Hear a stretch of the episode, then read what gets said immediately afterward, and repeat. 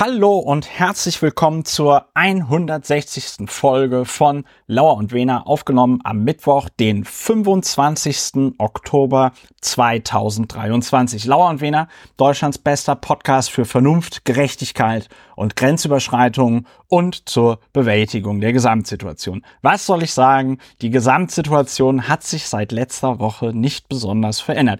Das heißt, wir haben noch immer Krieg und Terror in Israel Schrägstrich Gaza. Wir haben noch immer einen Ukraine-Krieg, der von Russland noch immer vor allem Dingen auch gegen die ukrainische Zivilbevölkerung geführt wird. Wir haben noch immer die globale Erwärmung und wir haben noch immer Social Media und das bedeutet, jeder Vollhonk äußert sich zu den Dingen, die in der Welt passieren und das macht es liebe HörerInnen, nicht unbedingt einfacher. Aus diesem Grund podcast ich zum Glück, zum Glück nicht alleine zur Bewältigung der Gesamtsituation, sondern mit dabei ist der Berliner Strafverteidiger, Namenspartner dieses Podcastes, Dr. Ulrich Wehner. Guten Abend, lieber Ulrich. Hallo, lieber Christopher, Historiker, für die historische Dimension zuständig, für die politische Dimension und Privatier, Publizist, Berater und Mitglied des Berliner Abgeordnetenhauses AD und ins B. Ja. ja, guten Abend, Christopher. Gesamtsituation Abend, zutreffend beschrieben. Wir reden nicht mehr, wir reden nicht mehr darüber, wie es uns geht, ne? Ja. Awesome. Den Umständen awesome. entsprechend. Den Umständen spitzenmäßig. Ulrich, wir wollen ja ein besonders niederschwelliger Podcast sein. Aus diesem Grund erklärst du immer, was machen wir eigentlich bei Lauer und Wehner?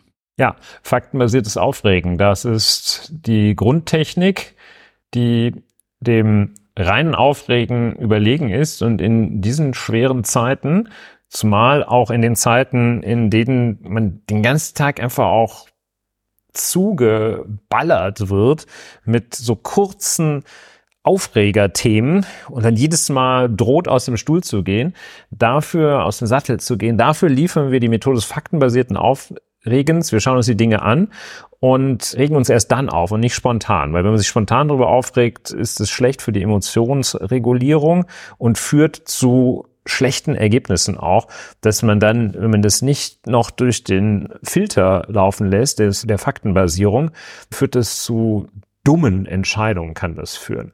Und dem wirken wir entgegen. Heute haben wir einen Sonderfall, kann ich schon mal sagen, des ja. faktenbasierten Aufregens. Da, ja, stellen wir fest, dass man sich manchmal auch nicht aufregen muss.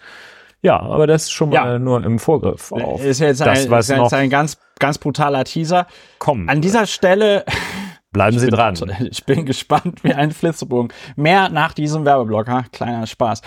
Ich sag ja an dieser Stelle traditionell immer noch, manchmal kommentieren sich die Sachen von selbst. Heute haben wir ein Thema, da ist Jens Spahn das Intro, das kommentiert sich dann auch von selbst. Wir haben reden vielleicht noch über eine Studie zum Thema Rassismus gegen Schwarze in Europa. Endlich ist Deutschland wieder ganz weit vorne. Das kommentiert sich auch so ein bisschen von selbst. Wir schauen mal. Eine der beliebtesten Kategorien in diesem Podcast ist ja, worüber wir nicht reden. Worum geht es da? Strategisches Schweigen. Es gibt sehr viele Dinge in der Welt, die einen aufregen, die bescheuert sind und in Zeiten von Social Media regt man sich dann öffentlich über sie auf. Ja, man sagt, wie man dieses Interview findet oder jeden Gastbeitrag oder diese Äußerung, jada, jada, jada. Das kann man bis zu einem gewissen Grade machen, aber ab einer gewissen Schwelle wird es kritisch, nämlich wenn man den totalen Knallchargen mit ihrer menschenfeindlichen Scheiße erst dadurch Raum gibt, dass man darüber redet, was sie machen. Das ist ein Spezialfall von nicht drüber reden, also nicht über Dinge reden, wo Leute Botschaften so designen, dass man sich bewusst drüber aufregt und dass sie dadurch Verbreitung finden. Das ist ja auch das Schöne an dem sozialen Netzwerk Blue Sky, auf dem diese ganzen Leute, die von Berufswegen immer dagegen sind, ja, Und diese ganzen Leute, die darauf angewiesen sind, dass sich eine Gruppe halbwegs vernünftiger Leute immer über sie aufregt, ja, die, deren Geschäftsmodell das auch ist. Man sieht, wie diese Leute gerade auf dem Kurznachrichtendienst Twitter den kompletten Meltdown haben, weil alle billig und Gerechten sind jetzt auf Blue Sky unterwegs, haben dort Spaß. Und die Ulf Ps und Julian Rs dieser Welt hängen einsam auf dem Kurznachrichtendienst Twitter rum, wobei man schreibt ihn jetzt mit X, das heißt, er heißt Shitter und schmoren da im eigenen Saft ihrer hasserfüllten Blase. Das sind ja Leute, mit denen die, das ist ja das Lustige, so Leute wie dieser Julian R. oder der Ulf P., die wollen ja eigentlich mit den coolen Kindern abhängen. Und die finden ja ihre Zuschauerschaft und ihre Hörerschaft genauso scheiße, wie die Leute, mit denen sie gerne abhängen würden, sie scheiße finden. Ist alles sehr tragisch. Könnte man wahrscheinlich ein ganzes Buch drüber schreiben, wenn man das mal halbwegs vernünftig psychologisch analysiert. Jedenfalls, es gibt auch andere Kategorien beim Nicht drüber reden. Manchmal sind Themen einfach dumm oder auch ein bisschen peinlich. Zum Beispiel von Prinz Harry, der frostbitten Penis. Niemand, wirklich niemand muss wissen, dass Prinz Harry auf der Hochzeit von Prinz William einen frostbitten Penis hatte, was immer das ist. Nein, Aber auf der Hochzeit hat er den doch nicht gehabt. Den hat er doch irgendwo. Nein, in, den hatte in der den auf der afghanischen. Nein. Vielleicht sollten wir nein, doch mal der, drüber reden. Ich dachte, den hätte er der, auf irgendeinem Afghanistan-Einsatz. Das ist doch der. Nein, der, das ist doch der Witz. Er hatte noch frostbitten Penis und musste dann. So schwer hat es der arme Harry gehabt dort, ja, und musste dann mit seinem frostbitten Penis auf die Hochzeit vom Bruder. Also der war jetzt denn auch nicht wieder nicht wieder aufgetaut? Nein, komm, Lass uns da mal, lass uns da jetzt mal von runterkommen. Du erläuterst ja jetzt gerade zutreffend, warum man über Dinge nicht reden ja, soll. Ich wollte noch sagen, dass das ein Schicksal ist, das noch schlimmer ist als das von Verena Balsen. Ja, und da musst du einfach verstehen, warum man dann der Meinung ist, das in eine Biografie reinschreiben zu müssen. Ja, also heute kommen wir zu einem neuen Anwendungsgebiet. Anwendungsgebiet von nicht drüber reden, nämlich ja, einfach mal vielleicht nicht drüber reden, so, ne? Also, und zwar geht es um Greta Thunberg. Greta Thunberg. Was hat sie gemacht? Wirst du kurz referieren? Was hat sie gemacht? Greta Thunberg, jetzt muss man dazu sagen, Greta Thunberg ist 19 Jahre alt. Finde ich irgendwie krass, weil die war in meinem Kopf, war die immer irgendwie so 16, jetzt ist sie auf einmal 19, ja. Rechne aus, wie viele Jahre vergangen sind, ja. Das ist eine schöne Rechenaufgabe fürs, fürs Abitur. Schriftliche fürs, Aufgabe. Fürs nordrhein-westfälische Abitur. Fürs nordrhein-westfälische Abitur reicht. Circa Angaben. genau, circa. Wenn du dich so plus minus 50 Jahre verrechnest, ist nicht schlimm.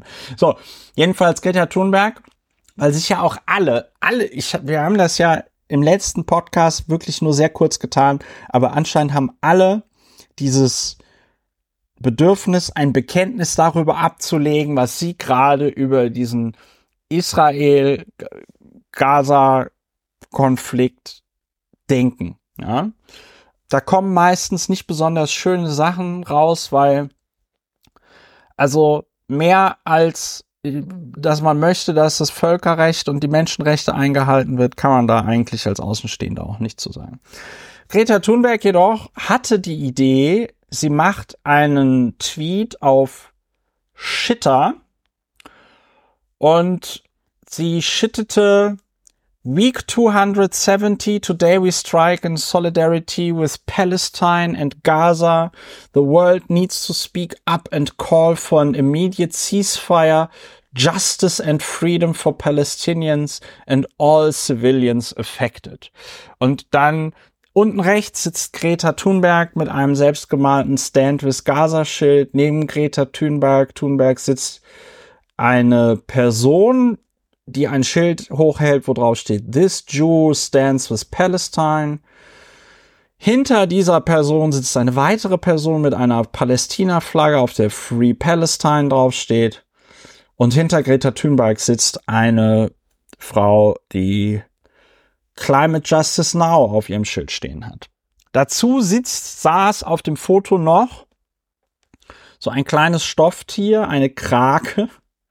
Greta Thunberg hat dann daraufhin noch einen Sheet verfasst. It has come to my knowledge that the stuffed animal shown in my earlier post can be interpreted as a symbol for anti-Semitism, which I was completely unaware of. The toy in the picture is a tool often used by autistic people as a way to communicate feelings. Bei diesem Foto ist dann der kleine Stoffoktopus nicht mehr. Ist jetzt abgeschnitten, genau. We are, of course, against any type of discrimination and condemn antisemitism in all forms and shapes. This is non-negotiable. That is why I deleted the last post. So, dieser Sheet wurde dann zum Anlass genommen, also Ulrich, ich glaube, wir sind uns einig, er war jetzt nicht, es war jetzt nicht besonders clever, oder? Ja, das ist ja schon, schon eine gewisse Bewertung. Also jedenfalls geht also einiges los. Also es beginnt damit, dass diese Stoffkrake aufgegriffen wird und darauf hingewiesen wird, dass die Krake in der Ikonografie als Symbol, das Antisemiten verwenden, um jüdische Eigenheiten, die sie meinen, es gäbe, fälschlicherweise meinen, die es gäbe, als, als Symbol dafür nehmen. Ne? Ja, und gibt's diese, ne, gibt's diese Karikaturen, so die Krake stehend für das Weltjudentum, das die ganze Welt um, umgreift. Das wurde aufgegriffen, war noch die ja, subtilere Variante, vielleicht weiß man nicht. Und dann wurde harsch kritisiert, ja. dass jetzt hier keinerlei Hinweis darauf erfolgt ist und auch keine Distanzierung davon, dass die Gewaltausübung, die Hamas begonnen hat und das muss man sagen, das ist auch objektiv so, eine der schrecklichsten, grausamsten Ausübungen von Gewalt, die es überhaupt in der Neuzeit gegeben hat. Ja. Und außerhalb eines Kriegsgeschehens, Krieges, ja. das ist, wird doch nicht mehr erwähnt. Ne? Also es steht ausschließlich ja. Free Palestine und ich vermute, dass das Mädchen, die junge Dame, die sagt, this Jew stands with Palestine, wahrscheinlich jüdischen Glaubens ist, irgendwo da in, in Skandinavien abchillt. Und ja, das wird harsch, harschstens kritisiert. So. Ja, was halten wir davon? Zum einen, du hattest es ja auch schon angedeutet, das ist alles nicht, nicht geschickt und auch nicht überzeugend. Der Kritik muss man sich anschließen, empfinde ich so. Der Kritik, dass man das nicht aus dem Kontext nehmen darf. Man muss den Kontext herstellen, wenn man über Palästina spricht, den ja. Kontext zu dem schrecklichen Angriff der Hamas auf Israel und israelische Menschen, Menschen in Israel. Das geht nicht anders. Umgekehrt funktioniert es allerdings nicht. Man kann nicht und darf auch meines Erachtens nicht kontextualisieren, wenn man über die Hamas spricht, dann umgekehrt kontextualisieren und sagen, ja, aber Israel. Es geht auch nicht. Aber das ist nicht das Thema hier, sondern Greta Thunberg und die unbekannten drei, die unterlassen es, den Kontext herzustellen. Das ist ein Fehler. Ich sehe nicht, dass man da eine andere Meinung nee. vertreten kann, kann man vertreten, nee. ist dann aber ja. falsch, dass, dass es kein Fehler wäre. Das ist ein Fehler. Das ist auch ein gröberer Fehler als der, den die Welt versuchte in einer, die Zeitung Die Welt in einer Kampagne zu detektieren, nämlich indem sie sagte, wer sich alles noch nicht geäußert hatte, also ja. überhaupt nicht geäußert hat, das ist was anderes. Aber hier, das geht nicht, das ist einfach falsch. So, die Krake habe ich die Vermutung, dass die Krake nicht zufällig da war. Das, also, das ist einfach, da ist ja, ist ja jetzt nicht irgendwie eine Gruppe von Stofftieren unterwegs oder verschiedene Dinge laufen ins Bild. Nee, da sind vier Personen mit vier Schildern und eine Krake. Also, dass das Zufall ist, äh, halte ich für unwahrscheinlich, wenn man es vor Gericht beweisen muss wäre es schwierig zu sagen, okay, die hatten Vorsatz im Hinblick auf die Krake. Das will ich wohl einräumen. So, das ist es. Und damit könnte man ja fast meinen, ist eigentlich alles, alles gesagt. Hat halt Mist gebaut. Und jetzt kommt ja auch der Umstand, warum wir das herausgreifen, dass man eben dann nicht dabei stehen bleibt und sagt, okay, er hat halt Mist gebaut, Greta Thunberg, 19 Jahre und Wer von euch meint denn jetzt eigentlich, dass die so intelligent ist, dass sie zu jedem Thema was Vernünftiges sagen kann? Damit wäre es, das ist eigentlich der Grund, warum wir das aufgreifen. Und das erinnert mich so ein bisschen an, dass kürzlich ein Bericht über Nobelpreisträger aus Anlass der Verleihung des Nobelpreises gehört. Ja. Und da gibt's ja so ein paar, die drehen total ab. Nicht wenige gehen in die Richtung so von einem schweren parawissenschaftlichen esoterischen Leben. Aber dann gibt's halt welche, die sind sehr klug und äh, reflektiert und die sagen, man könne sich überhaupt nicht vorstellen, so, so Leute, die auf irgendeinem Ultraspezialgebiet irgendein Dings entdeckt haben, man könne sich überhaupt nicht vorstellen, zu welchen Themen man dann als Nobelpreisträger befragt wird, die also Milliarden Kilometer von dem entfernt liegen, ja. von dem man Ahnung hat. Die fragen dann so, wer wird Fußballweltmeister, wenn du aber an für sich deinen Nobelpreis irgendwo auf dem Gebiet der Quantenphysik oder Virologie hast. Und ja. so verhält es sich ein bisschen, wenn man unterstellen würde, dass Greta Thunberg nun wirklich von jedem Thema Checker hat. Von dem Thema Nahostkonflikt hat sie offenbar keine Checke damit könnte man es belasten, dass man jetzt sagt, okay, man sollte dann vielleicht auch drüber schweigen und jetzt nicht weiter drüber reden und die Klimabewegung da der Schaden, was Greta Thunberg schon getan hat damit. Das war einfach so. Ja. Warum muss sie sich, ein bisschen regt es mich schon auf, warum muss sie sich jetzt ausgerechnet zum, zum Nahostkonflikt äußern? Was sagen soll denn das? Naja, also, sagen wir mal so, ich finde, ich finde. Julian Nagelsmann äußert sich morgen zu den Grünen oder was? Ich meine, ich weiß zum Glück noch nicht mal, wer Julia Nagelsmann ist, aber. Ja, da schweigen wir drüber. Also sagen wir mal so, ich finde es in Ordnung, wenn Prominente. Ist sowas ähnliches wie Berti Vogt. Okay. Ich finde es in Ordnung, wenn Julia Nagelsmann, ach, jetzt sag ich schon Julia Nagelsmann, meine Güte. Also, ich finde es in Ordnung, wenn Prominente ihre Prominenz nutzen, um auf Dinge hinzuweisen. Ja, also wenn du jetzt irgendwie prominent bist und sagst hier, guck mal, Kinderkrebshilfe oder so, vielleicht möchte da jemand von euch ja mal einen Euro spenden ist eine gute Sache. Ich finde es auch, also grundsätzlich soll und kann man auch auf Social Media alles sagen und machen. Man muss sich halt vorher mal ein bisschen Gedanken darüber machen. Und da sind wir uns, glaube ich, alle einig, dass also sich da zu diesem Israel-Gaza-Palästinenser-Konflikt in irgendeiner Form zu äußern, das ist, das kann nur in die Hose gehen. Also heute Morgen oder gestern Abend noch hat der Chef der Münchner Sicherheitskonferenz ein, ein Interview gegeben, das dann heute mit der Überschrift überall durchtickerte, dass er Israel von einer Bodenoffensive abrät. Und das kann natürlich sein, dass er das denkt, aber als Deutscher den Israelis militärische Tipps geben zu wollen, öffentlich, ist halt Ex-Diplomat halt, obendrein, ne? Ja, gut, aber das ist ja der, wie heißt der denn? Das ist der, Heusgen. Heusgen, genau, Heusgen. Das, ist der, das ist der Heusgen. Und wenn mich nicht alles täuscht, äh, war der, war der nicht in Russland? Der hat, hat er nicht in Russland das so hart verkackt oder so? Egal. Ich müsste, ich kenne ja, ist nicht so wichtig. Ich kenne mich da nicht so richtig mit dem Heusgen aus. Deswegen äußern wir uns auch in diesem Podcast nie zum Heusgen. Aber wenn du ein Interview gibst, wo du dann versuchst, den Israel irgendwelche Militärtipps zu geben, das ist halt echt einfach das ist halt drüber. So.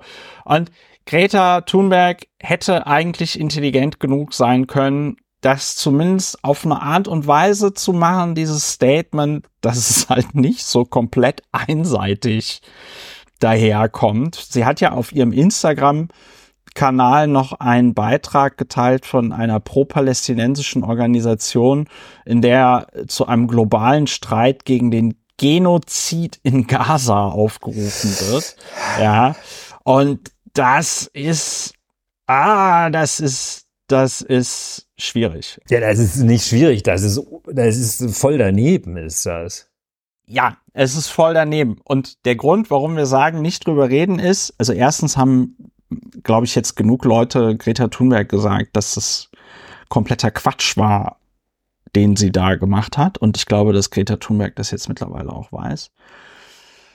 Aber wer von uns hat mit 19 Jahren nur vernünftige Sachen gemacht. Wer von uns hat mit 19 Jahren nicht auch mal ins Klo gegriffen? Und das ist so mein Hauptgedanke dabei, dass ich der Furor, also ich kann natürlich verstehen, woher der Furor kommt, mit dem auf Greta Thunberg jetzt draufgehauen wird, aber ich halte ihn in keiner Weise für angemessen.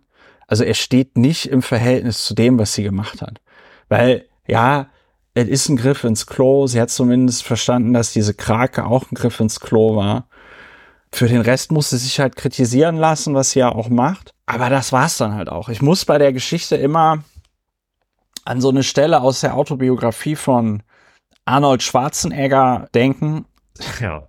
Der berühmte Philosoph Arnold Schwarzenegger würde jetzt Richard David Precht sein.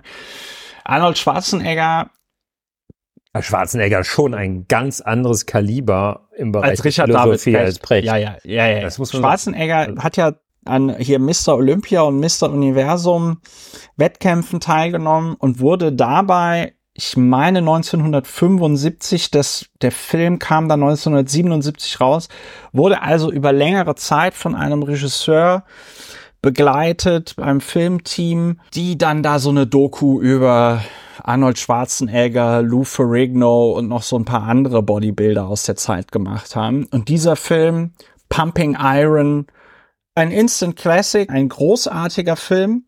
Legendär gibt's, glaube ich, auf Netflix. Und Arnold Schwarzenegger schreibt in seiner Biografie, dass er, er war da, glaube ich, so 25, Mitte 20, Mitte, Ende 20. Er hat in diesem Film Pumping Iron auch ein Interview gegeben, wo er dann halt irgendwie auch so besonders edgy und krass rüberkommen wollte. Und aus irgendeinem Grund war er der Meinung, sich zu Adolf Hitler äußern zu müssen. Vielleicht, weil auch der Das kann man ja tun, wenn man Aufmerksamkeit haben will. Das, genau. Also wahrscheinlich, weil er vielleicht auch von dem Regisseur dazu befragt wurde, wie er als Österreicher denn zu Hitler steht und so, bla bla. ja gut, ich meine, das war 1900, 1905. Ja, ich will es auch nicht vertiefen. 30 Ich wollte nur kurz her. zwischendurch ein bisschen schmunzeln, ja.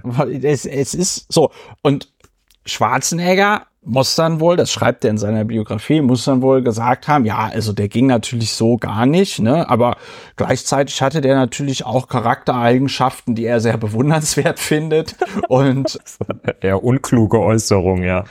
dass er so willensstark war zum Beispiel und so, ne, und das war halt einfach sehr, sehr dumm, was er da gesagt hat. Und Schwarzenegger reflektiert vollkommen richtig in seiner Biografie, wenn dieser Schnipsel, den der Regisseur da aufgenommen hat, wenn der mit in den Film gekommen wäre, wäre das halt komplett das Ende seiner Karriere gewesen, seiner Bodybuilder-Karriere, aber auch seiner Filmkarriere, die, die er langsam versuchte irgendwie ans, anzukurbeln. Und dass der Regisseur halt in der Lage war, auch dadurch, dass er ihn ja länger begleitet hat, ungefähr Schwarzeneggers Charakter einzuschätzen und zu sagen, okay, Arnold Schwarzenegger ist wahrscheinlich kein Neonazi oder Nazi. Der hält auch, der, hält auch als Immigrant in den USA nichts von Rassismus und sonst irgendwas. Sondern der war, ist halt ein 25-jähriger Mann, der da an der Stelle so ein bisschen Scheiße Ja, erzählt also man hat. kann auch mal nachsichtig sein. Das fällt einem Genau. bei Leuten etwas leichter. Bei manchen ist man halt nie nachsichtig, aber zu Recht bei Menschen, die ansonsten durch sehr interessante, vernünftige Sachen hervorgetreten sind. Wie zum Beispiel der The Late Arnie oder aber eben auch The Early Greta Thunberg. Denen sieht man es natürlich lieber nach als irgendwelchen Vollpfosten. Udo Vogt. Ja, oder diesem, diesem komischen Kra oder sowas. Ne? Ja. So. Und klar, so ist es.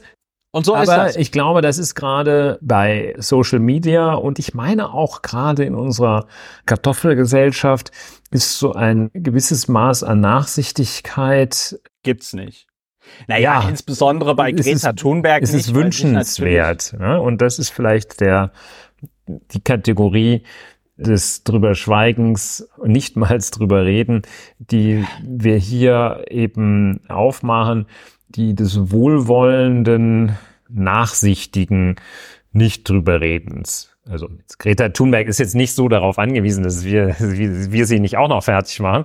Aber ja. äh, das kann man ja auch auf andere Situationen ja, übertragen. Genau. Und ich glaube, wir sind also besonders gnadenlos vielfach in der, ja. in der Gegenwart. Und das Wenn es jetzt sein. zum Beispiel die 80-jährige Greta Thunberg gewesen wäre, dann wäre ich aber auch besonders gnadenlos. Als Bilanz meines Lebens sage ich, Israel genau, ist selber genau. schuld. Ja, Halleluja.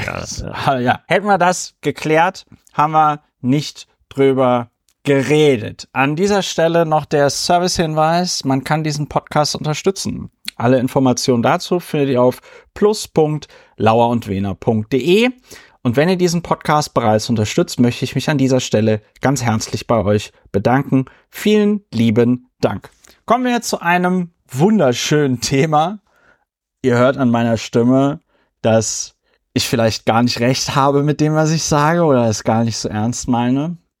Jens Spahn, es ist ruhig geworden um Jens Spahn. Wahrscheinlich, weil sich auch viele Medienschaffende, die diesen Podcast hier hören, unsere Empfehlung zu Herzen genommen haben, einfach nicht mehr Jens Spahn zu irgendwas zu befragen. Einfach mal Jens Spahn zu ignorieren. Jens Spahn hat, ich weiß gar nicht in was für einem Zusammenhang, ob das ein Interview war oder in Ja, das war ein Interview Jens Spahn hat sich gegenüber dem Nachrichtenportal The Pioneer geäußert. Ah.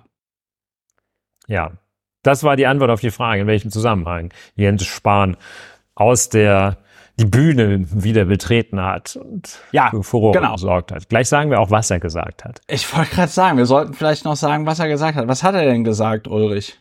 Ja, Jens Spahn hat sich zum Thema Migration geäußert. Da hat er sich als Gesundheitsminister schon drauf vorbereitet. Ja. ja, er hat sich dafür ausgesprochen, dass der Kern seiner Bewerbung um die Rolle des, des Objektes, über das nicht geredet wird, aber hat er nicht geschafft aus Gründen. Also Jens Spahn hat sich dafür ausgesprochen, illegale Migration an den EU-Außengrenzen gegebenenfalls, und jetzt ist Zitat, mit physischer Gewalt, Zitat Ende, aufzuhalten. Jens Spahn hat dann noch so, äh, fällt schwer, das nicht gleich zu bewerten, aber Jens Spahn hat dann auch noch gesagt, er halte die Abschiebedebatte, die Thematik der Abschiebung für verfehlt. Und zwar, weil sich die Migrationsfrage nicht über Abschiebung regeln lasse, sondern geregelt werden müsse, die Migrationsfrage, TM, die Migrationsfrage geregelt werden müsse darüber, dass man schon den Zugang zur Europäischen Union verhindere. Klingt ein bisschen anders als Fluchtursachen bekämpfen, ne? Ja, ja. Dann hat er also auch noch ein bisschen analysiert. Auch an Flughäfen werde der Pass kontrolliert, hat Jens Spahn festgestellt. Und nee. wer keinen guten Grund habe einzureisen, der komme auch nicht rein. Da wird im Zweifel auch aufgehalten.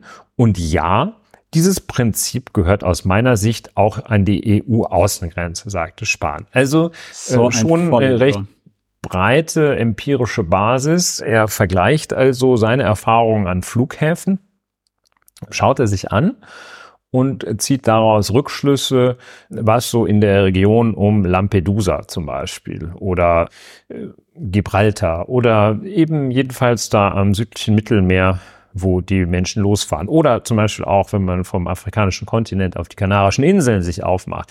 Das vergleicht Jens Spahn hier, und das ist noch keine Wertung, sondern es ist so, mit den Praktiken, wie man sie an Flughäfen kennt. Hm? Wo dann da so ein Aha. missgelaunter Oberlippenbartträger, so, so, guten Tag, was wollen Sie hier? Und dann sagt man, ja, ich reise ein. ich, ich wohne hier. Oder äh, in den USA ist ja auch immer wieder schön. Ja, das vergleicht also Jens Spahn damit. Toll, ne? Warum hat er es nicht geschafft in die Kategorie des nicht drüber Redens? Weil aus meiner Sicht, weil das so böse ist, was er da sagt, wie wir gleich zeigen werden, ja. oder wie sich schon, schon andeutet, so böse und so dämlich, ja. so dumm und eben auch so, wenn man das Wort fachlich im Zusammenhang mit diesen Äußerungen verwenden kann, mit gewisser Vorsicht, was eben auch so fachlich so völlig daneben liegt, diese Forderung nach Anwendung physischer Gewalt, um Europa Migranten rein zu halten, beziehungsweise natürlich bezieht er sich ganz bestimmt nur auf Leute, die kein Recht haben, die Europäische Union zu betreten. Aber ja, das ist natürlich auch eines Rechtsstaates gänzlich unwürdig, das sozusagen vorher, bevor man sie reinlässt, schon zu entscheiden, ob sie ein Recht haben oder nicht, das Land zu betreten. Also deshalb, weil das so falsch ist und so böse, deshalb muss man tatsächlich doch ein wenig drüber reden. Ne? Ja. Und es gibt mir Anlass oder hat mir Anlass gegeben, ohne dass ich Jens Spahn für diese Äußerung dadurch dankbar wäre, mich zu fragen, hm, physische Gewalt, Forderung nach Anwendung physischer Gewalt, ist es vielleicht deshalb falsch, weil das schon möglich ist. Und wenn man mal überlegt, jetzt war also so nach der Jens Spahn Methode, hm, am Flughafen lassen die mich ja auch nicht rein, wenn ich keinen Pass dabei habe. Ja. Wenn man mal überlegt, was passiert denn so, wenn man eine Grenze, jetzt nicht am Flughafen, wenn man da irgendwie so einfach mal durchbrettert? Was machen die denn dann? Ja, und irgendwann schießen die halt, wenn man da durchfährt. Oder wenn man so über die grüne Grenze irgendwo geht und begegnet den Leuten, die müssen dann zwar doch ein paar Mal sagen, oh mal, kannst du mal bitte anhalten, Hände hoch und hier Polizei und warnen, dass sie dann gleich schießen, aber irgendwann schießen die halt auch. Also vielleicht jetzt nicht zwingend in den Rücken, aber die Anwendung von Gewalt, wenn man sich mal vorstellt, dass da irgendwie 50 mit Knüppeln in der Hand oder so aus, aus Ungarn rüberkommen, oder an der Außengrenze stehen, dann kann man sehen, ist natürlich die Anwendung von Gewalt. Kenner, anders als Jens Spahn, sprechen Kenner von der Ausübung unmittelbaren Zwangs. Ja. So. Und Gewalt, physische Gewalt, das ist, ja, das ist halt irgendwie, das ist so völlig ist halt außerhalb jeglicher Kategorie, die sich für eine Diskussion unter ja. ansatzweise gebildeten Menschen ja. eignen würde. So, und da sieht man, also Bundespolizei, da gibt es sogar das Gesetz über den unmittelbaren ja, Zwang bei Ausübung ja, öffentlicher Gewalt durch ja. Vollzugsbeamte des Bundes. Ja. UZWG. Ja, ne? ja so. Genau. Das gibt's, also das ist, das ist doch alles, es ist alles geregelt. Es alles ist alles geregelt. geregelt. Alles man geregelt. kann das, man kann das auch, ja, man kann das auch zusammenfassen damit. Witz komm raus. Die Polizei oder auch die Bundespolizei an der Grenze kann als Ultima Ratio immer Gewalt anwenden, beziehungsweise halt eben unmittelbaren Zwang. Und zwar, und das ist das Wichtige, zur Gefahrenabwehr. Es muss also eine konkrete Gefahr geben. Und Jens Spahn kennt sich, wie bei allen Themen, über die er redet, nicht aus. Und das hatten wir in diesem Podcast hier schon 25 Mal. Ich wiederhole es aber auch ganz gerne es gibt ja die Genfer Geflüchtetenkonvention und die regelt die Einreise, wenn du flüchtest. So. Und wenn du ein Land mit dem Ziel betrittst, dort Asyl zu beantragen, dann ist die Einreise in dieses Land nie illegal. Es ist einfach so. Es gibt dieses sogenannte Penalisierungsverbot. Also es kann sein, dass das natürlich so Leute wie Jens Spahn anders sehen. Aber wenn du dir das Völkerrecht anguckst, wenn du dir anguckst, was in der Genfer Geflüchtetenkonvention drin steht, du darfst für eine Einreise in ein Land, wenn du dort Asyl beantragen möchtest, nicht bestraft werden. Selbst dann nicht, wenn dir eben, weil du fliehen musstest, nachdem dein Haus kaputt gebombt worden ist, whatever, wenn du eben nicht alle Dokumente bei dir hast, die eigentlich dafür notwendig wären, ein solches Land oder ja. das Land, in das du einreisen möchtest, zu betreten. Genau. Und das erklärt sich ja auch aus der Sache selbst heraus, dass du diesen, diesen Zwang nicht dadurch anwenden kannst, dass du dich, um im Bild zu bleiben, in der Festung Europa verschanzt und von da aus nach außen gewissermaßen schießt, so dass keiner kommen kann, weil dann dann ist es ja eine Kollektivmaßnahme. Vielleicht der Vollständigkeit halber noch an den Außengrenzen der Europäischen Union steht ja nicht die Bundespolizei, Nachfolgerin des Bundesgrenzschutzes, übrigens für die Älteren unter uns. Nicht, dass man immer noch denkt, da wäre der Bundesgrenzschutz stünde da. BGS. Die GSG 9 heißt wahrscheinlich jetzt Bundespolizei 9, man weiß es nicht. Aber jedenfalls, die Bundespolizei steht nicht an den Außengrenzen, da wird es im Wesentlichen koordiniert durch Frontex, stehen andere. Aber auch für Frontex gibt es in der maßgeblichen Verordnung, lieber Herr Spahn, wenn Sie zuhören, das ist die Verordnung e EU 2019-1896, gibt es einen ausführlichen Anhang 5, der die Regeln für die Anwendung von Zwang enthält. Ja, und auch die allgemein, von allgemeinen Grundsätzen bis zu sehr, sehr speziellen Fragen, was den Einsatz, die Anwendung von Zwang und den Einsatz von Waffen angeht. Das ist also alles geregelt. Da gibt es auch, Herr Spahn, bitte zuhören, auch da, wie auch auf, im Rahmen des Bundesrechts, der Grundsatz der Verhältnismäßigkeit spielt eine sehr, sehr große Rolle da. Der ist auch nicht verhandelbar. Da kann man nicht sagen, oh, wir wollen physische Gewalt. Physische Gewalt, der Begriff schon schlimm. Wir wollen Zwang und der Grundsatz der Verhältnismäßigkeit interessiert uns auch nicht mehr. Mit anderen Worten, Herr Spahn fordert etwas, was nach geltendem Recht eindeutig rechtswidrig ist. Und ja. das ist also fast schon Aufruf zu Straftaten. Ja. Nicht konkret genug. Ne? Also wir brauchen jetzt nicht uns hinzusetzen, eine Strafanzeige zu pinseln. Aber das ist schon extrem verfehlt.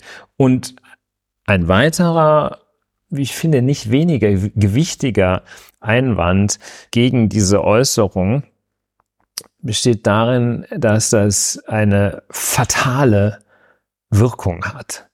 Und zwar fatal in der Weise, dass es an Hemmschwellen ansetzt, ein Tabu bricht, das ist, ich glaube, es war Frau Weidel, die irgendwann mal gesagt hat, zur Not muss man schießen. Ich weiß es gar nicht mehr. Ja, und, oder Beatrix von Storch oder Und so. Äh, das ja. Äh, führt, ja, das ist eigentlich völlig egal. Ja, in der ja, Tat. eigentlich egal, ja. Es führt zu einem weiteren Verlust an, sagen wir mal, an Respekt, das Respektniveau gegenüber diesen Menschen, die in die EU kommen, gleich aus welchem Grund, sinkt dadurch noch einmal ab, wenn man sagt, eigentlich müsste man denen mit physischer Gewalt begegnen. Und das hat auch weitere Effekte. Das senkt das Niveau des Respektes und der Anständigkeit im Umgang mit der Gruppe von Migranten aller Orten. Und ja. das finde ich schäbig und bis zum allerletzten verantwortungslos bei einem subtilen und natürlich rechtlich ausgewogenen System diese Wirkung zu erzielen und die Anwendung physischer Gewalt mal einfach so bei The Pioneer zu fordern. Und das ist, das ist wirklich, das, das ist, das ist ganz, ganz, ganz schäbig ist das und völlig unerhört. Ja, Punkt. Anders kennt man es ja von Jens Spahn auch nicht. Ne? Ja, also auch nicht besser. Es ist, nee, besser macht es das nicht, aber es ist wieder Konträrfaszination. Warum wird dieser Mann noch von irgendjemandem zu irgendetwas gefragt? Ja. Und ich meine, wem tust du damit auch, wem tust du mit sowas auch einen Gefallen? Also, ich meine, welchen, welchen Wähler, welche Wählerin interessiert das, ob notfalls an der EU-Außengrenze auch Gewalt angewendet wird. Also doch höchstens. Na, ich fürchte, das interessiert, ich fürchte, das interessiert in der gegenwärtigen Debatte ja, viele. Aber Ulrich, aber doch niemand, der billig und gerecht ist. Niemand, der billig und gerecht ist, interessiert, ob an der EU-Außengrenze, weißt du, das ist so, das ist so ein exotisches Thema. Also jemand, der sagt, es ist mir wichtig, dass an der EU-Außengrenze im Notfall auch Gewalt angewendet wird. Nein, ich halte das für, ähm, für in seiner Wirkung gar nicht exotisch. Nee, in seiner Wirkung ist es überhaupt nicht Also in seiner exotisch. Wirkung ist nein, es, äh, nein. sehr- sehr breit um angelegt. Eine, nein, die Wirkung ist fatal, da gebe ich dir vollkommen recht. Mir ging es um die, die, ich sag mal, die innere Motivation.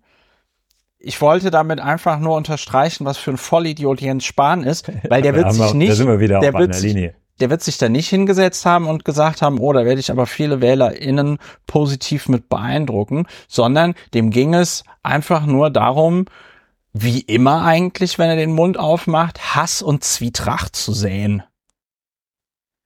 Hass und Zwietracht. Der Ausländer muss mit Gewalt aus diesem Land ferngehalten werden.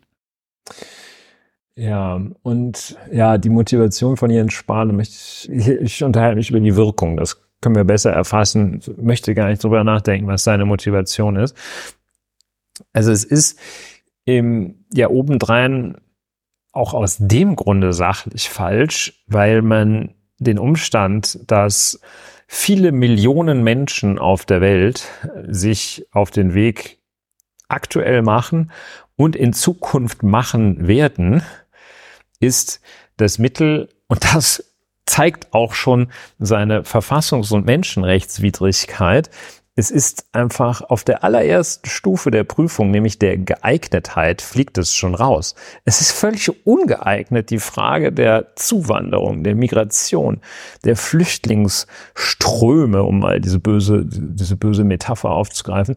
Es ist Ja. völlig ungeeignet, ein völlig ungeeignetes Mittel, äh, dagegen physische Gewalt anzuwenden. Dazu muss man auch sagen, dass wir halt in Zeiten leben mit sehr vielen Geflüchteten. Ja, 2021 waren laut UNHCR 89,3 Millionen Menschen forcibly displaced und bis zur Mitte des Jahres 2022 waren laut UNHCR 101 Millionen Menschen forcibly displaced, ja. Also nochmal 12 Millionen Menschen mehr.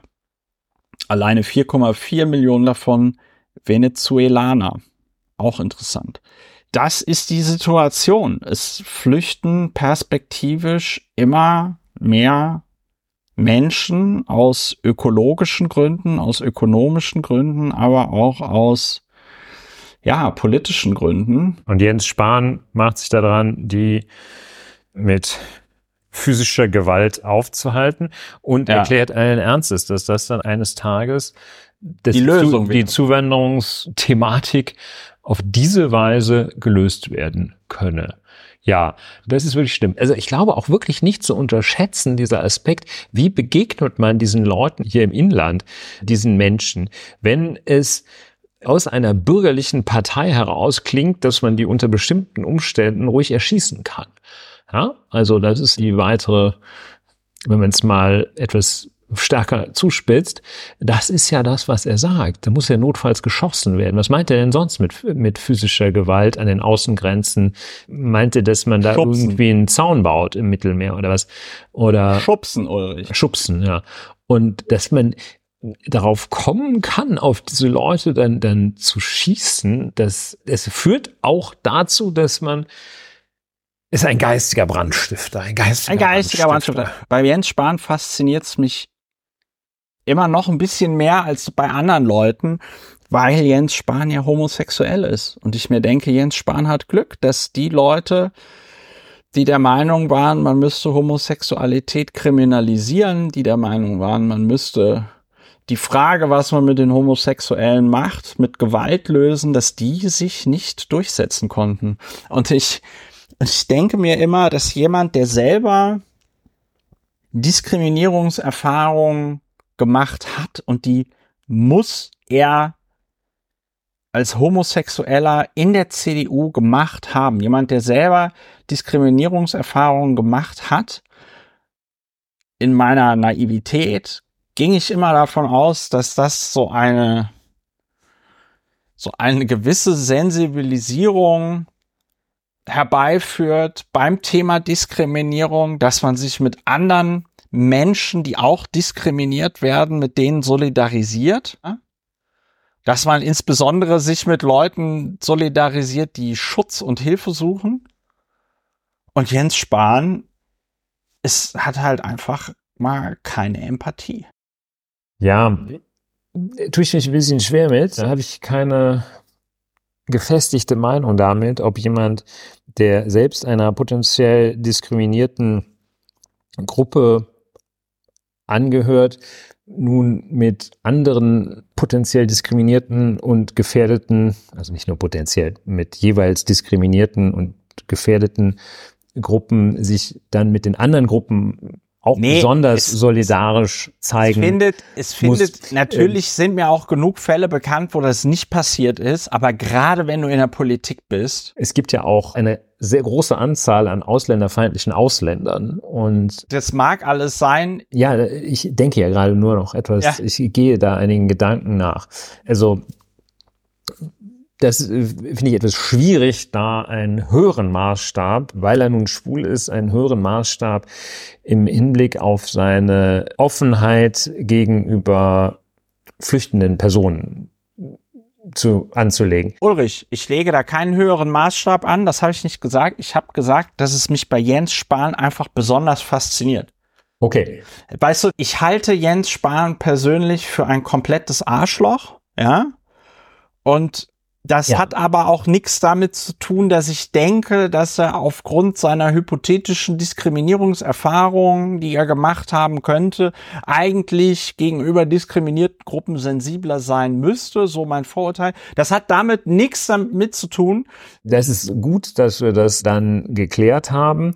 Ansonsten gibt es natürlich auch eine, eine einfache Erklärung dafür, dass Jens Spahn einfach völlig auch wahrscheinlich bei in, äh, auf Gebieten ohne persönliche Betroffenheit äh, völlig wahllos mit dem einen solidarisch ist und mit dem anderen nicht. Das ist ja eben diese Willkür also auch die bigotte Interpretation christlicher Prinzipien, dass du sagst, okay, bei den einen, da müssen wir Nächstenliebe, ja. Nächstenliebe üben und bei den anderen halt nicht.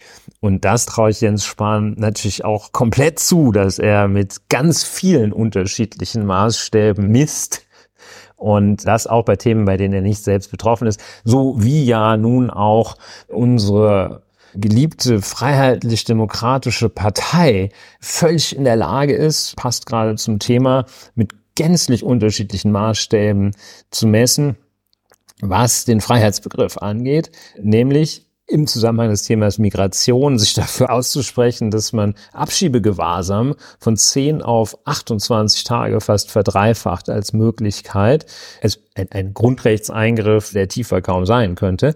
Ja, vor allem, Dingen, weil das haftähnliche Zustände sind und so die Leute deshalb könnte er kein, sein. nicht verurteilt worden sind zu irgendwas. Ja. Genau. Und andererseits aber es mit dem freiheitlichen, grundrechtlich geschützten Gedanken für nicht vereinbar hält, wenn man Leuten untersagt, dass sie im Auto vorne rauchen, wenn hinten Kinder und schwangere Frauen sitzen. Also so, zweierlei Maß. Das, da dürfte Herr Jens Spahn einen Dr. HC erhalten. Mult wahrscheinlich, verschiedener böser Universitäten. Ja, verstehe, dass einerseits du fasziniert bist davon, wie der also irgendwie hundsgemein, nicht hundsgemein, das klingt zu sympathisch, wie er menschenverachtend ja. äh, gegenüber der einen Minderheit, ist ja nun eine Minderheit, sein kann, der einen schutzbedürftigen Gruppe sein kann und zu verkennen, dass er davon profitiert, dass es einen gewissen Schutz, ein gewisses Schutzniveau inzwischen gibt und die Diskriminierung von gutmeinenden Menschen auch weiterhin bekämpft und reduziert werden soll. Ja, so ist er, der ja. Jens, ne? So ist ja. er. Mann, Mann, Mann. Also das ist wirklich, ist echt eine schlimme Type, muss ich sagen. Es ist wirklich, es ist wirklich erbärmlich und man sieht wieder, auf was für einem beschissenen Niveau dieses ganze Thema Asyl und Migration in Deutschland diskutiert wird. Also diskutiert kann man da ja noch nicht mal drüber sagen. Das ist wie, weiß ich nicht, wie wenn Blinde über Farben reden oder Richard David Precht über ein beliebiges Thema. Ja, das ist halt einfach.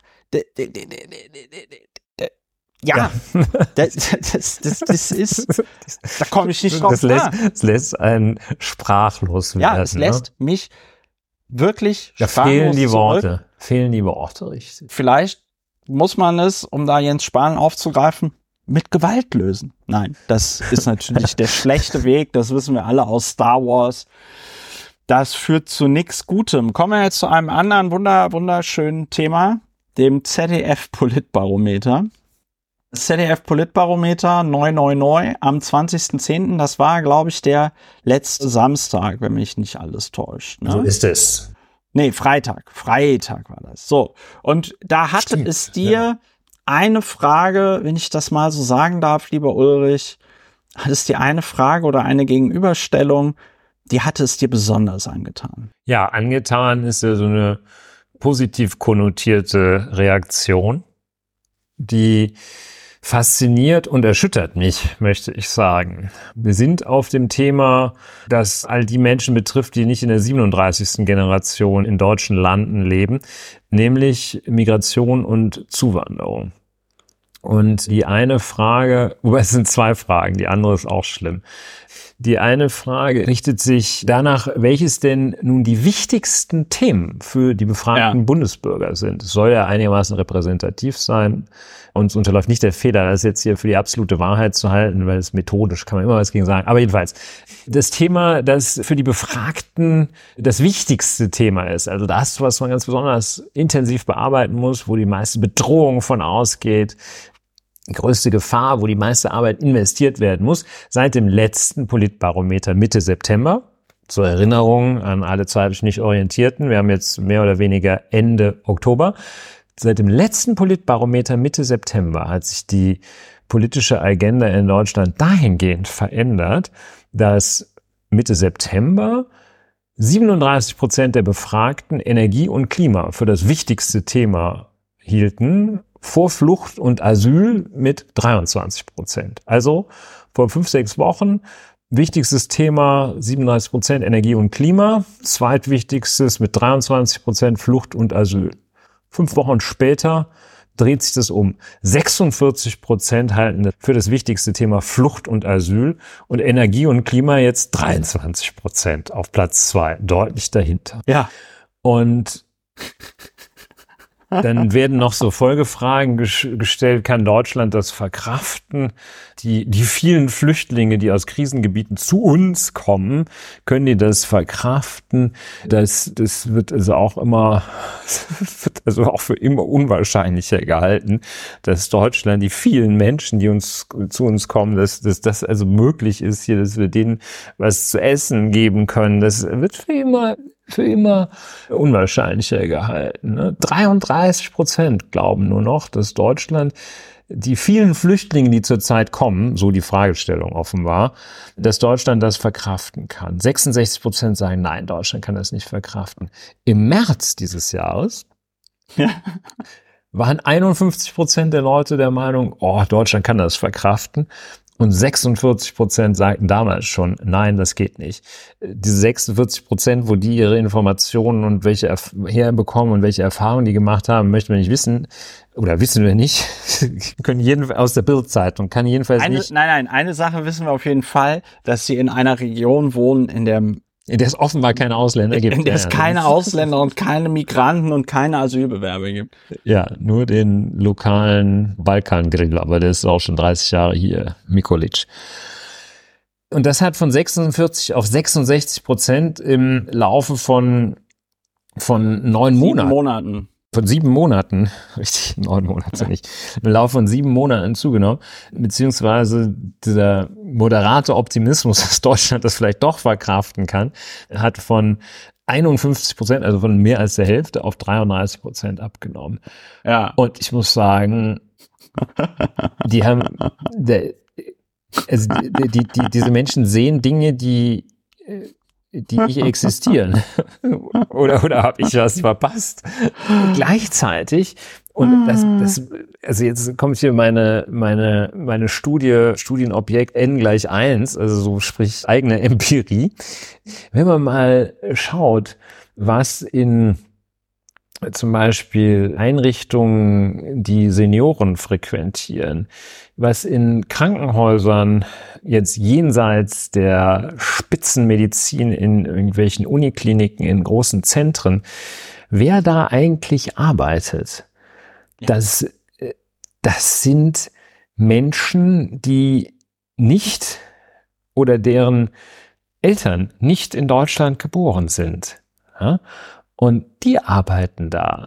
Wer als Bereitschaftsarzt in irgendwelchen mäßig attraktiven Gegenden durch die Nacht fährt, wer Altenpflegejobs macht, wer auch, auch das ärztliche Personal in so mittelattraktiven Lagen, das sind alles Menschen, die nicht in Deutschland geboren sind oder deren mindestens Eltern außerhalb Deutschlands geboren sind.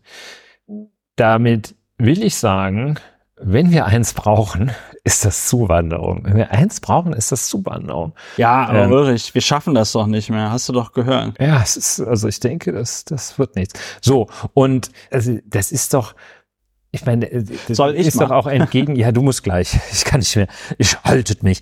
Das ist auch ja entgegen jeder Lebenserfahrung dieser Wunsch, dass man also ausschließlich eine ganz, ganz super spezielle Zuwanderung haben möchte, die möglicherweise von Jahr zu Jahr sich noch ändert, je nachdem, was gerade gebraucht ja. wird, ob Informatiker oder Altenpfleger gebraucht werden, dass die so ganz, ganz speziell ist. Dass man, dass, wir müssen Deutschland attraktiv für Fachkräfte machen, aber auf alle anderen möchten wir auch gleichzeitig erlauben, dass man am besten an der Grenze auf sie schießt. Das geht so nicht. Da muss ein Paradigmenwechsel her. Das, ist so schön äh, heiß. Ja, so geht das nicht. Und dann stellt sich der Bundeskanzler, und jetzt bin ich wirklich fertig, weil jetzt der Bogen auch zu groß wird, stellte sich hin und lässt den Spiegel titeln, wir müssen jetzt im großen Stile abschieben. Zitat verkürzt, aber ich Deutlich glaube, verkürzt. Ich glaube aber nicht ganz ohne. Er stört sein, sich jetzt nicht so daran. er, er findet das nicht so, so schlimm, dass er da als großer. Ja, er hat jetzt nicht, er hat jetzt nicht sofort eine Pressekonferenz einberufen oder eine Regierungserklärung abgegeben, um sich er hat keine Abmahnung, hat nicht rausgeschickt. Hat die nicht Kanzlei, den Scherz in die Spur. Die, Kanzlei Scherz den Spiegel abmahnen lassen. So. Weil der nicht gesagt hätte, du hast das auch freigegeben, auch die Kurzfassung, du, du, du Hupe, mit dem du Hupe-Argument. So, da muss ich, muss ich jetzt erstmal, muss ich jetzt erstmal. Da musst du jetzt erstmal drauf Muss ich jetzt erstmal ein Asper so. uralt drauf damit Fernet Branca. So, Fernet Branca Minze. jedenfalls, mich wundert das exakt gar nicht, weil. Glückliche. Ich ja selber mal, wie einige HörerInnen vielleicht wissen, Mitglied einer Partei war. Die ist 18. September ins Berliner Abgeordnetenhaus gekommen. Das war ein Sonntag und sag das Jahr noch kurz dazu. 2011 und das, ich meine, Kinder, die dann geboren worden sind, die sind jetzt zwölf Jahre alt. Ulrich. In sechs Jahren sind die volljährig. Auf jeden Fall, das war ein Sonntag und Mittwoch saß ich bei Anne Will und bei der nächsten Sonntagsfrage stand die Piratenpartei bei sieben Prozent bundesweit. Und die Piraten standen irgendwann bei Forsa 2012 bei 15 Prozent bundesweit.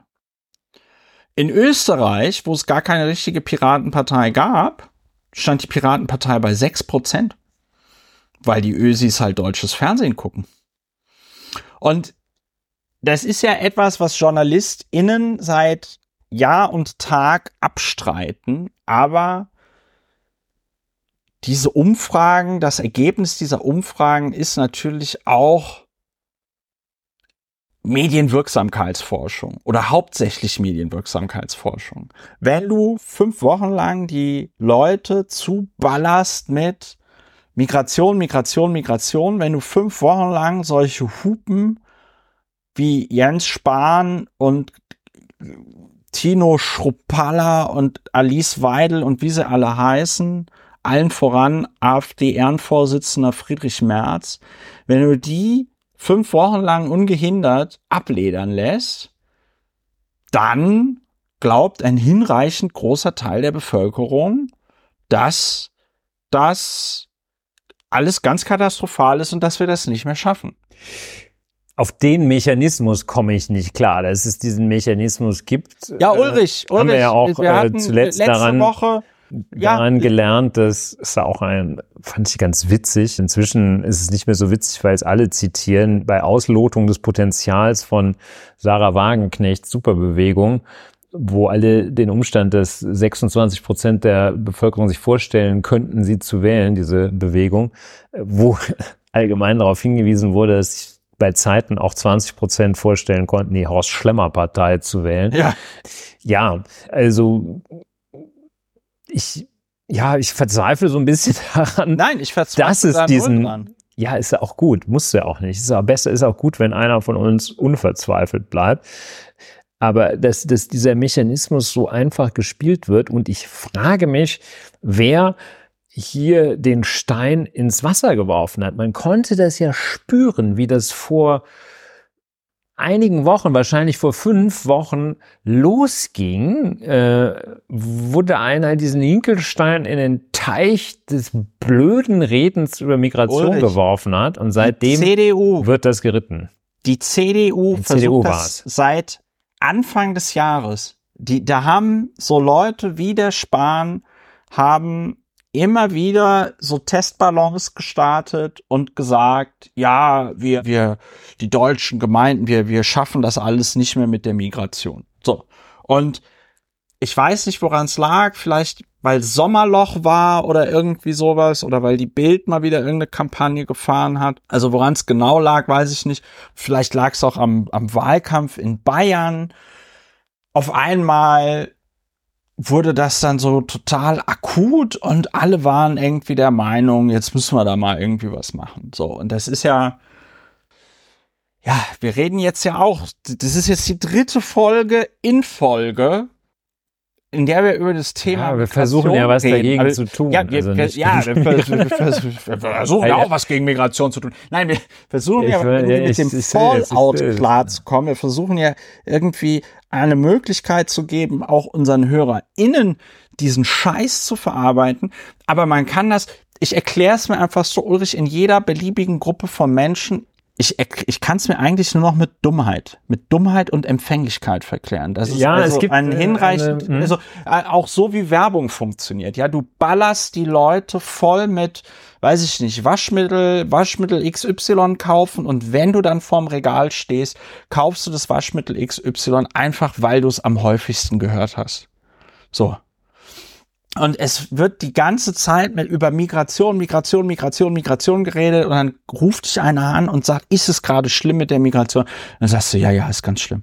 Das ist, das, es ist wirklich, es ist wirklich abgefahren. Gleichzeitig, und das ist meiner Meinung nach das noch das viel paradoxere, die Frage, finden Sie es gut, wenn Asylbewerber und Flüchtlinge schneller Arbeit aufnehmen dürfen? Und da sagen 92 Prozent der Leute ja. Ja. Sagen 92 Prozent der Leute ja. Das heißt, dieses, die Ausländer nehmen uns die Arbeit weg, das, Nee, das ist, das ist durch. das ist durch. Da, ne? kann- Das So. ist, das ist durch. Das hat, das hat sich bis ins Erzgebirge rumgesprochen. Was total abgefahren ist, Ulrich, ist hier die Befragung zur allgemeinen Wirtschaftslage und der persönlichen Wirtschaftslage und dann auch Aus, Aussagen zur Wirtschaft in Deutschland treffen. Das, das ist total geil. 54 Prozent der Deutschen sagen zur allgemeinen Wirtschaftslage teils, teils, also so, ne? so. Im, Im Rheinland sagt man muss, ne? Muss, muss, muss. So. Jupp, wir sind. 31 Prozent, muss man sich überlegen. Anfang 2022, also am Ende der Corona-Pandemie so. Da war noch alles in Butter. Da haben, nee, da war nicht alles in Butter, aber da haben noch ungefähr 45 Prozent der Leute gesagt, ihre wirtschaftliche Situation ist in Ordnung. Nee, nicht die eigene Wirtschaftslage, sondern die Gesa Gesamtwirtschaft, ja. Nur noch 14 Prozent der Leute sagen, dass die Gesamtwirtschaftslage gut ist und 31 Prozent sagen, es ist schlecht Ja. die eigene Wirtschaftslage, und jetzt wird's abgefahren. Wir erinnern uns, es sagen nur noch 14 Prozent der Leute, dass die allgemeine Wirtschaftslage gut ist in Deutschland. Bei der eigenen Wirtschaftslage sagen 58 Prozent der Befragten, dass die eigene Wirtschaftslage gut ist. 58 Prozent der Leute sagen das. Während Corona, zwei, Mitte 2021, war das auf einem Höchststand.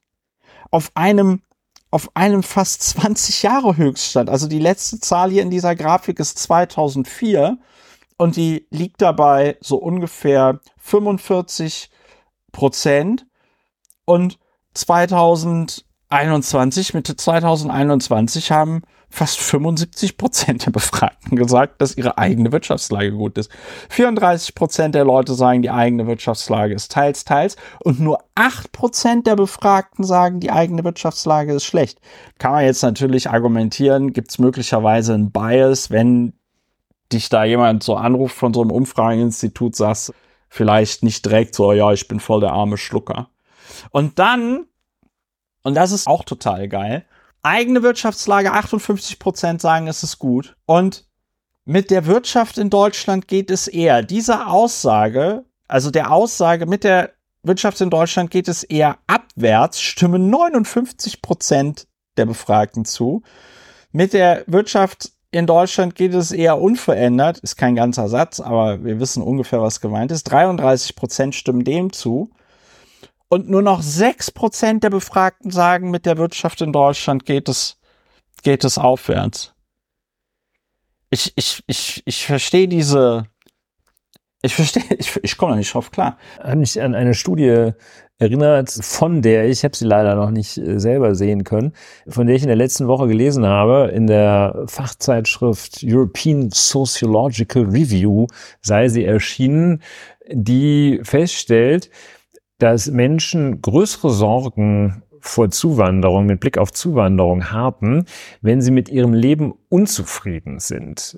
Das ist ja etwas, was man so als, als Gefühlssoziologe auch schon mal vermuten würde. Das ist einfach unzufrieden. In dieser Studie wurde das aber statistisch auch nochmal bereinigt, um solche Unzufriedenheit die etwa aus der wirtschaftlichen Lage resultiert.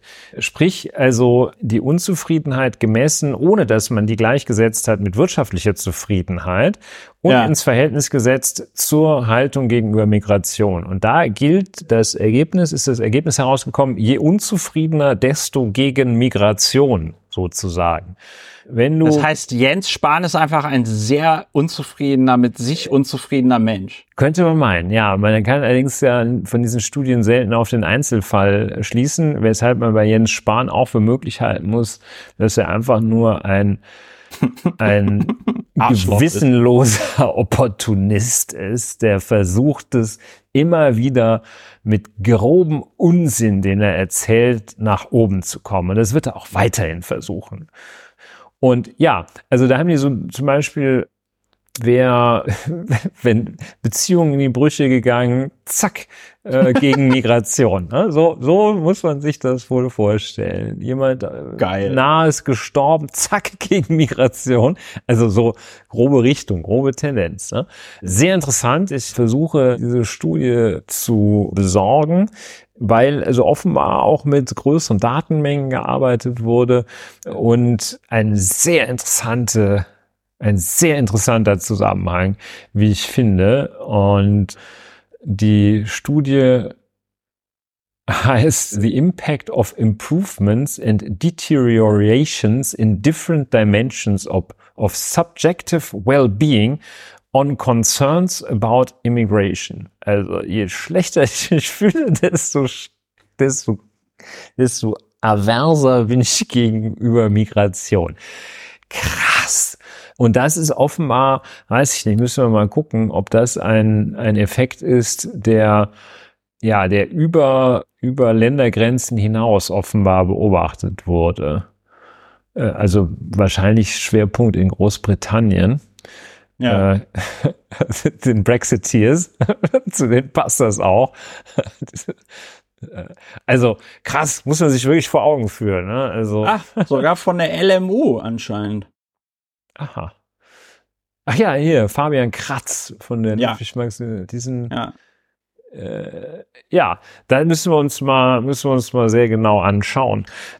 Tja, ich, es fasziniert mich noch immer, wie man ja. gar nicht merken wird, wahrscheinlich gerade, dass, ja, So ist es.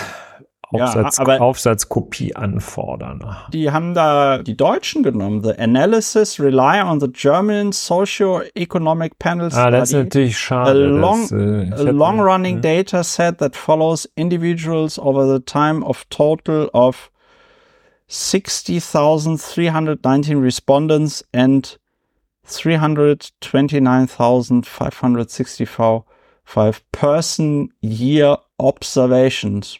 Ja, Not bad. schade, schade. Ich hätte, es war meine Hoffnung, dass es eigentlich gesellschaftsübergreifend ist, aber es ist wahrscheinlich wieder nur die Germans, die, so, die, die, die was gegen Ausländer haben, wenn sie selber schlecht drauf sind.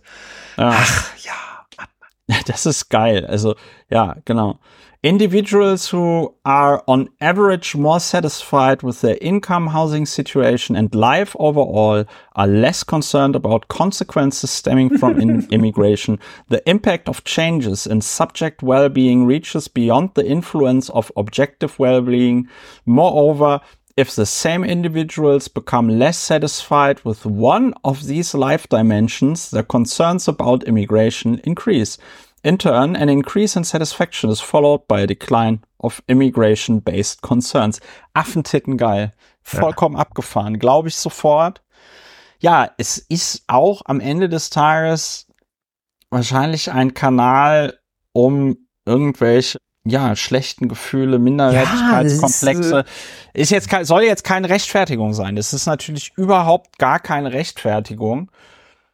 Aber am Ende Also da kann man schon. suchen sich die Leute halt das als denkbar bescheuertstes Ventil. Schade, schade, schade. Also, ja, ich fand's wirklich, wirklich knallhart, das Ding. Ne? Und äh, Knüppelhart. Knüppel, knüppelhart. Ach schön, der Artikel kostet ja nur 48 Euro. Ja, das ist ein bisschen Euro. schade, ne? Ah, es Ähm. gibt ja so Webseiten, auf die würde ich nie gehen, wie zum Beispiel Skyhub. Nicht Skyhub, Sci-Hub. Ja, ja, da ist es aber auch noch nicht.